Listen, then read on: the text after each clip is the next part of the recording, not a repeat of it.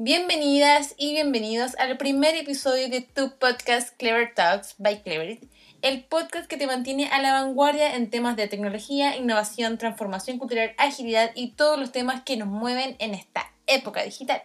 Yo soy Francisca Campillay, hoy me acompaña Jenny Gómez y José Zúñiga para conversar sobre digitalización y las personas. ¿Qué hacer cuando las personas no están preparadas y cómo hacemos de la digitalización un proceso mucho más humano? Bueno, antes de comenzar, quiero invitarlos a seguirnos a todas nuestras redes sociales como Facebook, Instagram, YouTube, LinkedIn. Nos encuentran como Cleverit Group. Ahora sí, let's clever, it's out.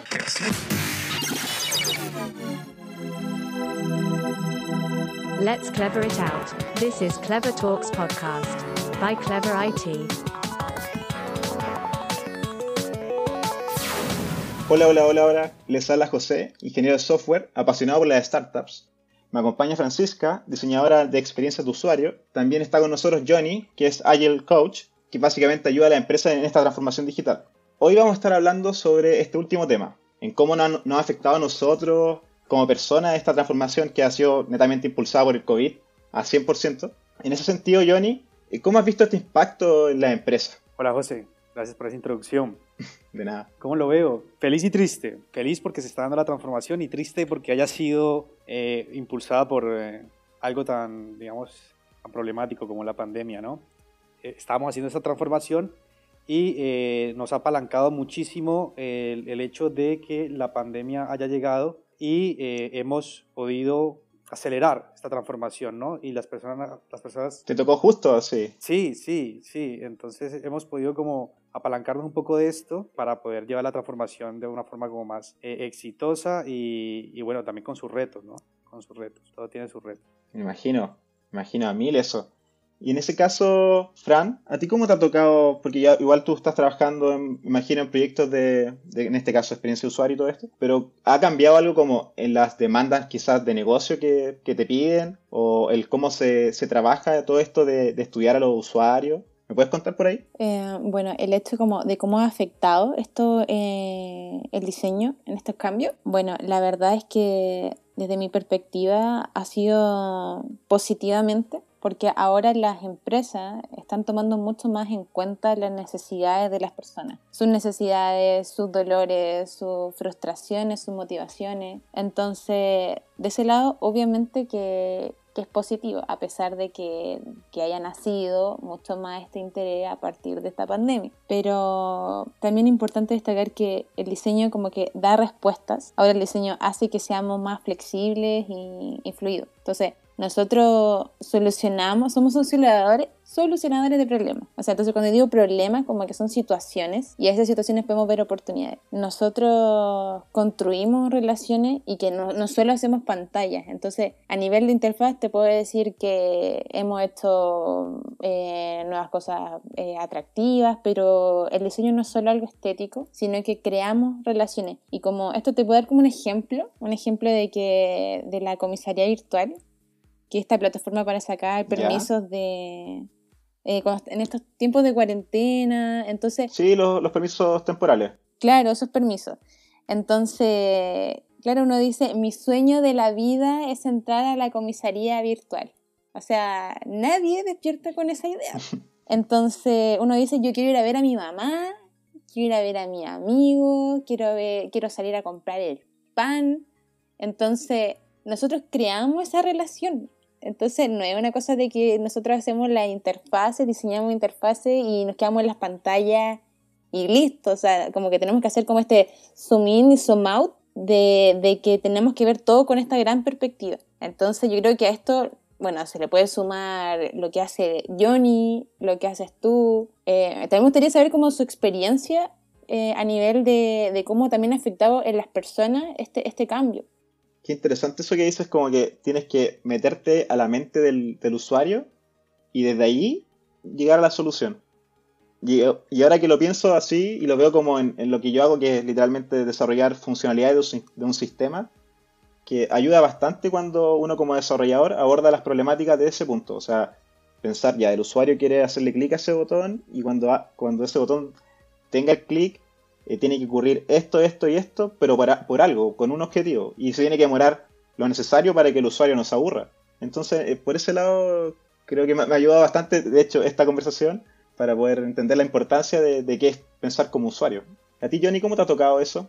Bueno, nosotros siempre que vamos a, hacer una transformación cultural en una empresa, sabemos que la transformación eh, y la transformación digital también se da eh, y, empieza por las personas. Por más que tenga la palabra transformación digital eh, y lo asociemos a tecnología, las personas son las que movilizan toda la transformación y todos los procesos, todas las interacciones, la comunicación y el trabajo que al final resulta de todo, de todo, de todo esto. Entonces, Básicamente siempre ponemos en el centro a las personas y lo conecto mucho con, lo que ustedes dicen, porque cuando estamos haciendo transformación siempre nos encontramos personas que dicen, bueno, todo esto es a, través de las herramientas, ¿no? Usamos, no sé, herramientas de gestión, usamos eh, herramientas para comunicarnos, entonces pensamos que todo lo hacen las herramientas, pero realmente las personas son las que, a las que debemos impactar realmente, ¿no? Entonces, eh, por ejemplo, en diseño, decía Francisca, no, eh, tengo que pensar en que el, el, el, usuario es el que va a usar la plataforma o es el que va a ser parte de un proceso o de una acción y tengo que pensar esa persona qué es lo que quiere realmente, ¿no?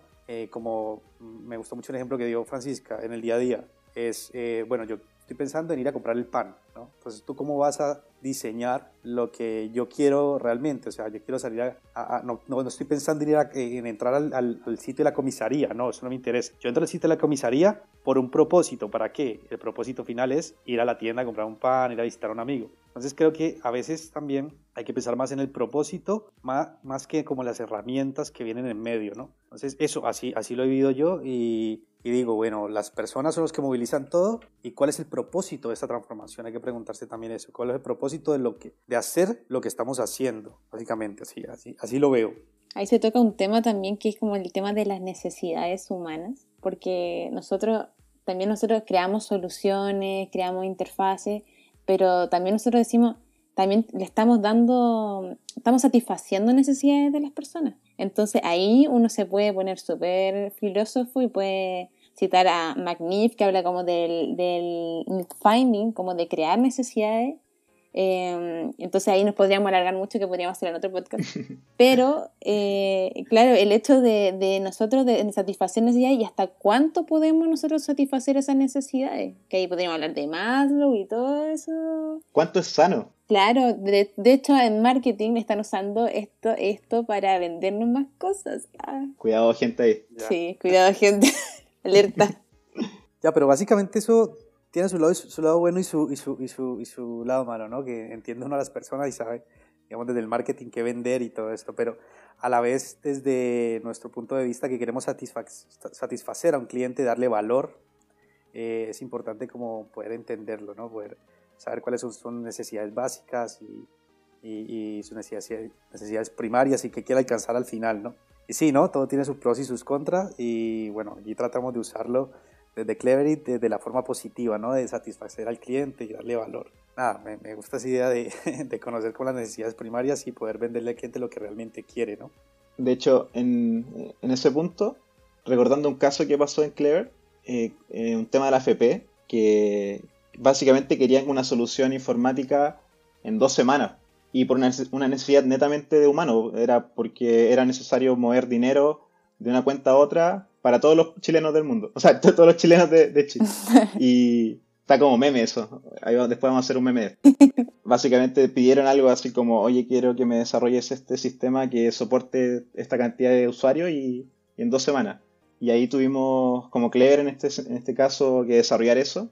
Esto fue súper entretenido porque a la, vez te lo piden desarrollar y tú tienes que estar modo COVID desde tu casa y, y tienes la presión de que quieres salvarle también a, las personas porque e, ese, software, si bien ya te lo, te lo está pagando una empresa, la solución le llega a los usuarios y, en este caso los usuarios son tu familia. Probablemente los padres de todos los desarrolladores que hicieron eso también lo usaron. Ahí cuando estabas desarrollando, ¿en quién pensabas? ¿Pensabas más en, la FP, en el cliente o pensabas también en, el usuario final? ¿no? Porque son dos formas de, de visualizar el trabajo que uno está desarrollando, eh, tanto en una transformación o en cualquier cosa que uno haga, ¿no? Puede, puede tener diferentes interesados, ¿no? Entonces, en este caso tú tenías tanto a, la FP, que es, bueno, es la FP, para los que de pronto eh, no sepan, la FP es eh, un fondo de pensiones, ¿no? El fondo de pensiones.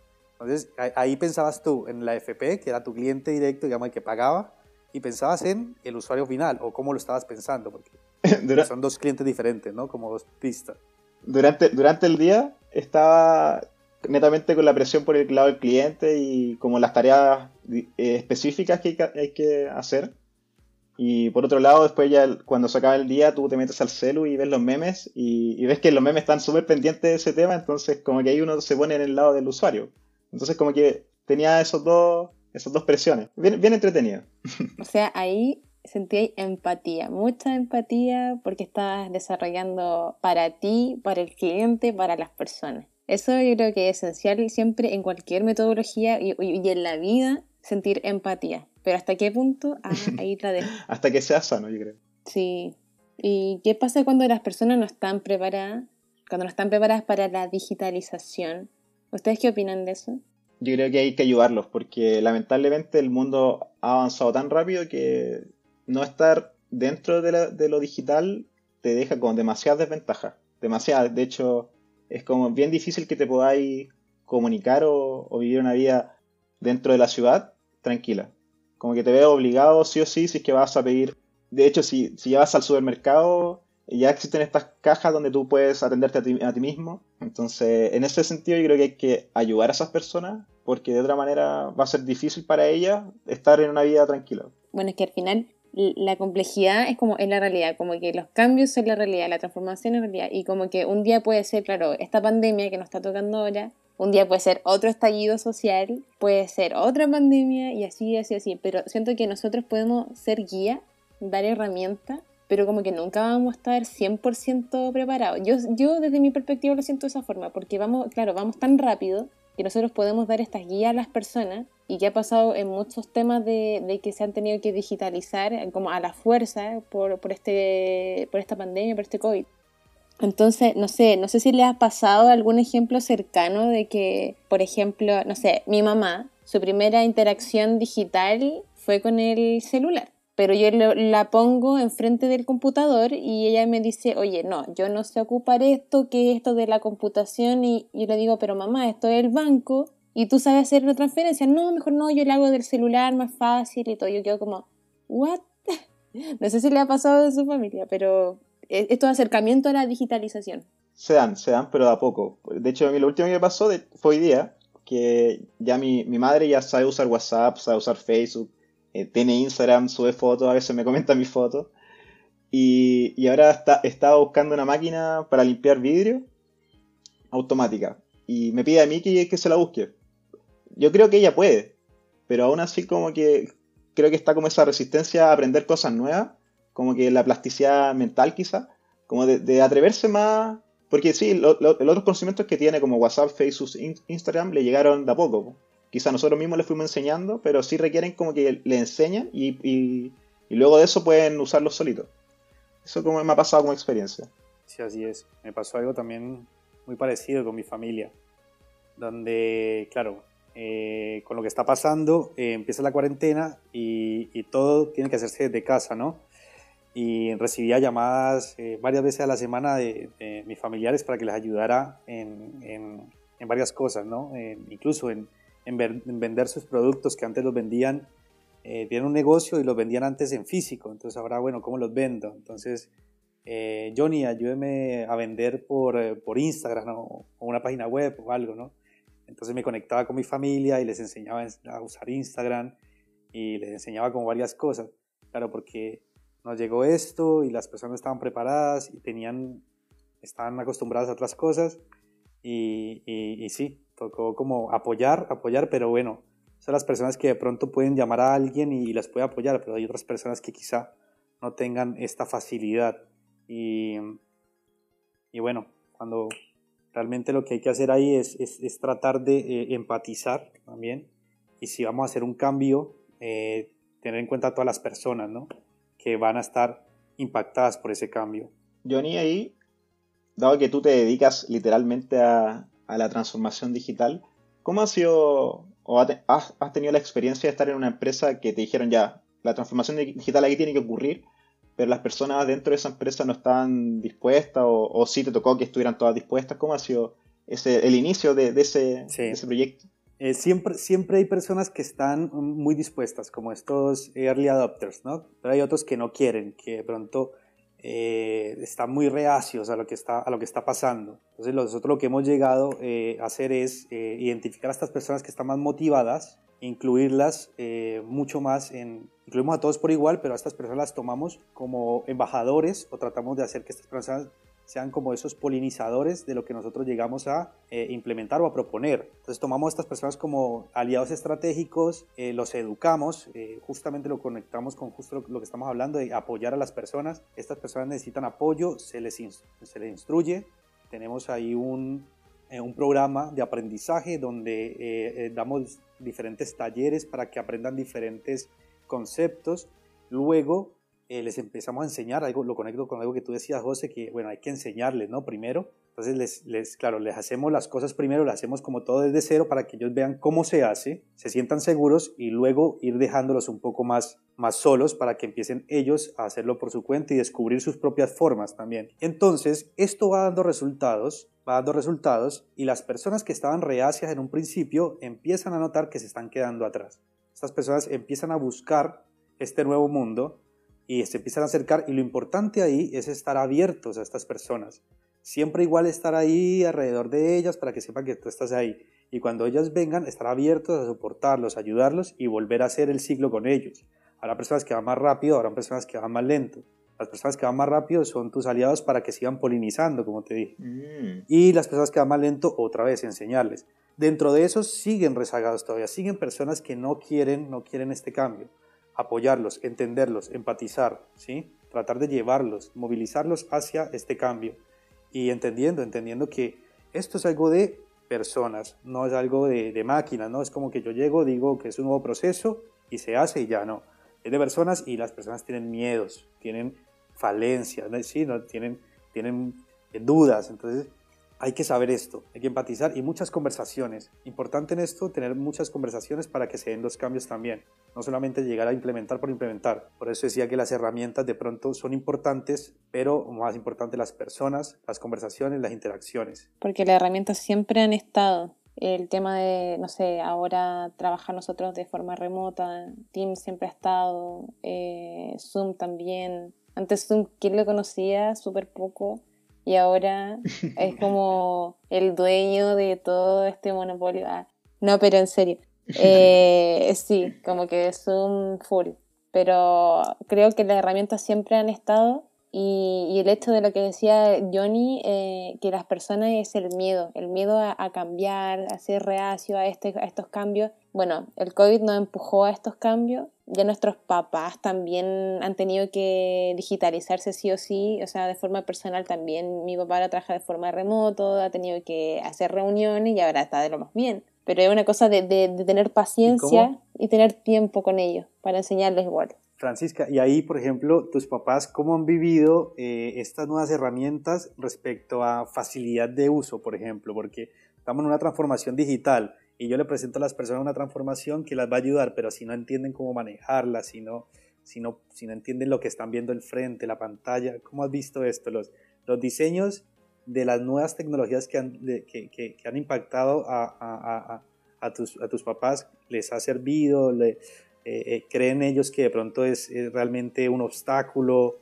¿Cómo lo han visto desde tu punto de vista del diseño? Al principio eh, un poco de frustración, pero yo creo que era como relacionado con el miedo. Un poco de miedo a que, ay, quizás apretaban un botón y, y quizás se, se, se, perdían la conexión con algo, quizás perdían algún documento. Pero después que se fueron familiarizando con los iconos y como, por ejemplo, eh, como mencioné antes, el tema de la de tener esta primera interacción con el, con el celular y después con el, por ejemplo, en el caso de mi mamá, que su primera interacción ha sido con el celular, y después con el computador ya empieza a reconocer ciertos patrones de diseño. Ah, ya, este icono, esto es un buscador, ya, esto me recuerda que es un buscador, sé que puedo buscar cosas aquí, ve el icono de, del micrófono, sé que puede, lo, lo, lo relaciona con, eh, bueno, genera este como modelo mental donde relaciono este icono con, ah, el icono de, de WhatsApp, donde yo mando icono, ah, este es para silenciar el micrófono, entonces se ha visto de esta forma. Mi papá también, bueno, mi papá hace un poco, un poco más tech, pero, pero con programas como Excel, que el correo y ya, pero no más allá de que Teams y reuniones y que videollamadas, o sea, no. Pero a nivel de los iconos,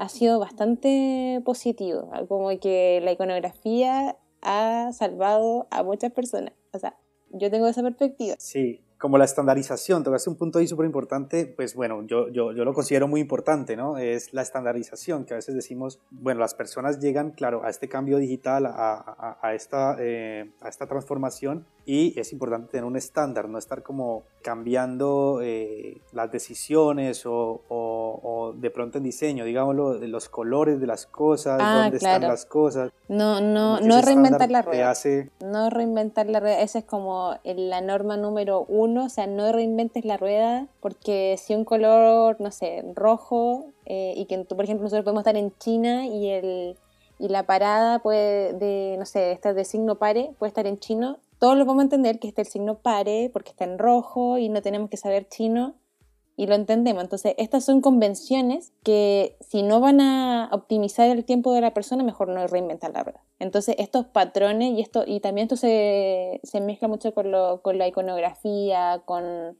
con no sé si está bien en verde, si está mal en rojo y acompañado de iconos para también ser accesible a personas que sufren daltonismo, que tienen algún tipo de discapacidad. Entonces, siempre pensando en estas posibilidades, no, no diseñar y no hacer cosas para personas que estamos súper bien, no. Siempre hay que ser súper inclusivo y tenemos que tener esta accesibilidad para todas las, todos y todas las personas.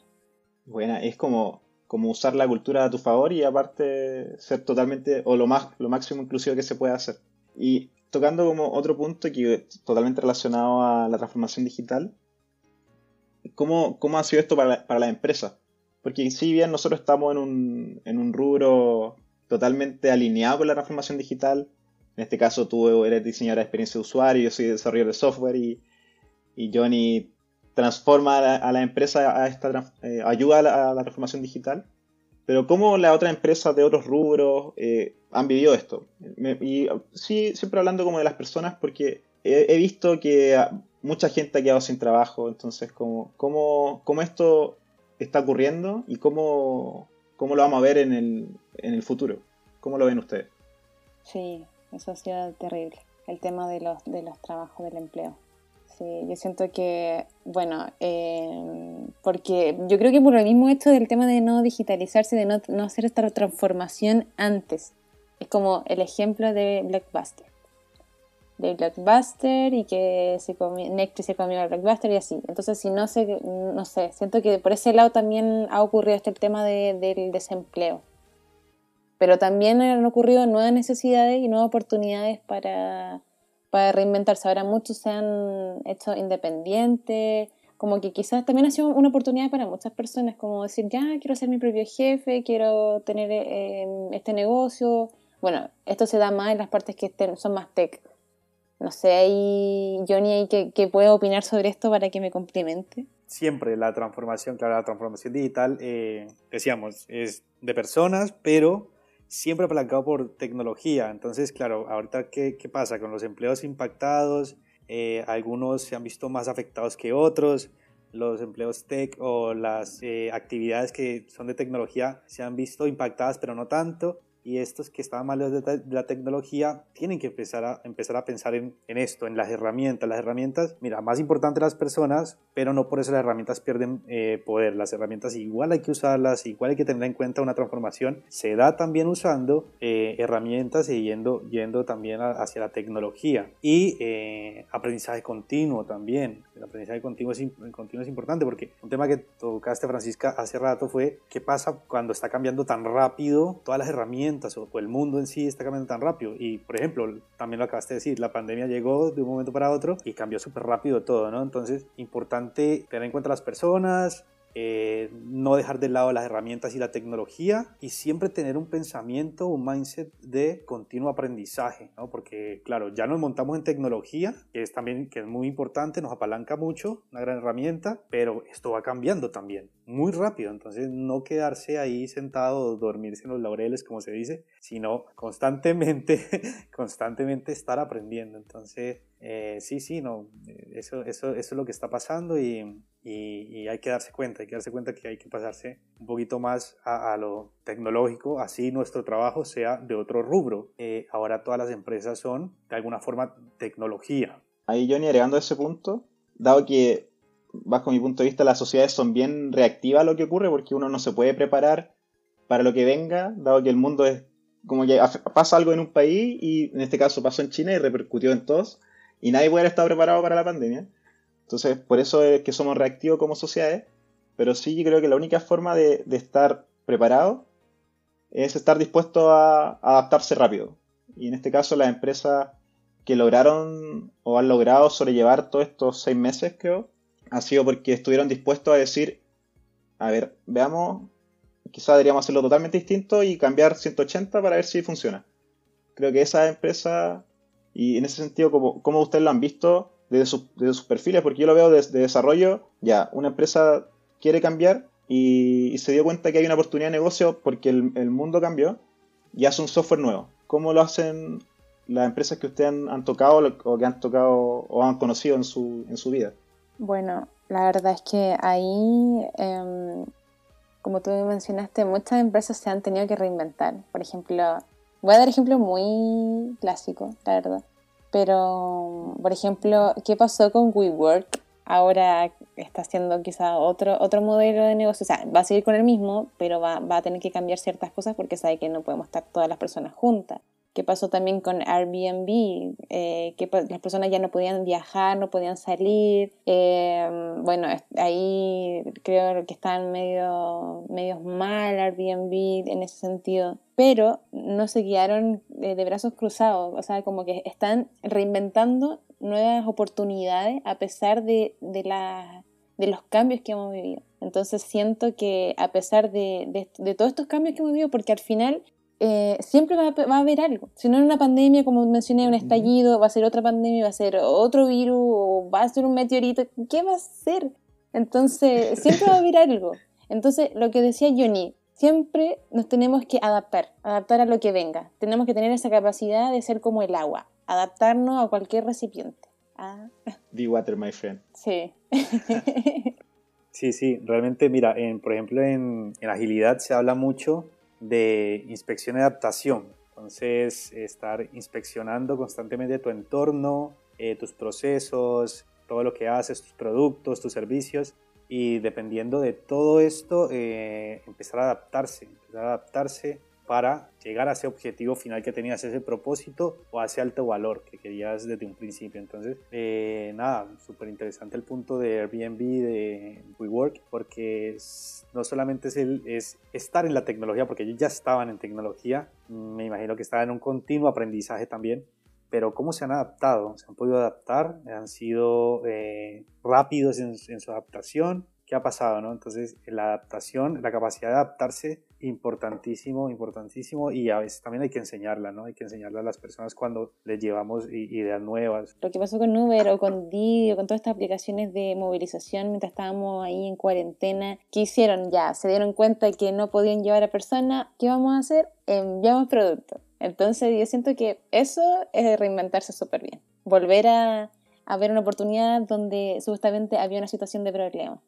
para ir ya despidiéndonos, conclusiones. ¿Qué conclusiones hagan ustedes de esto que hemos conversado? Eh, lo conversamos también en esta semana.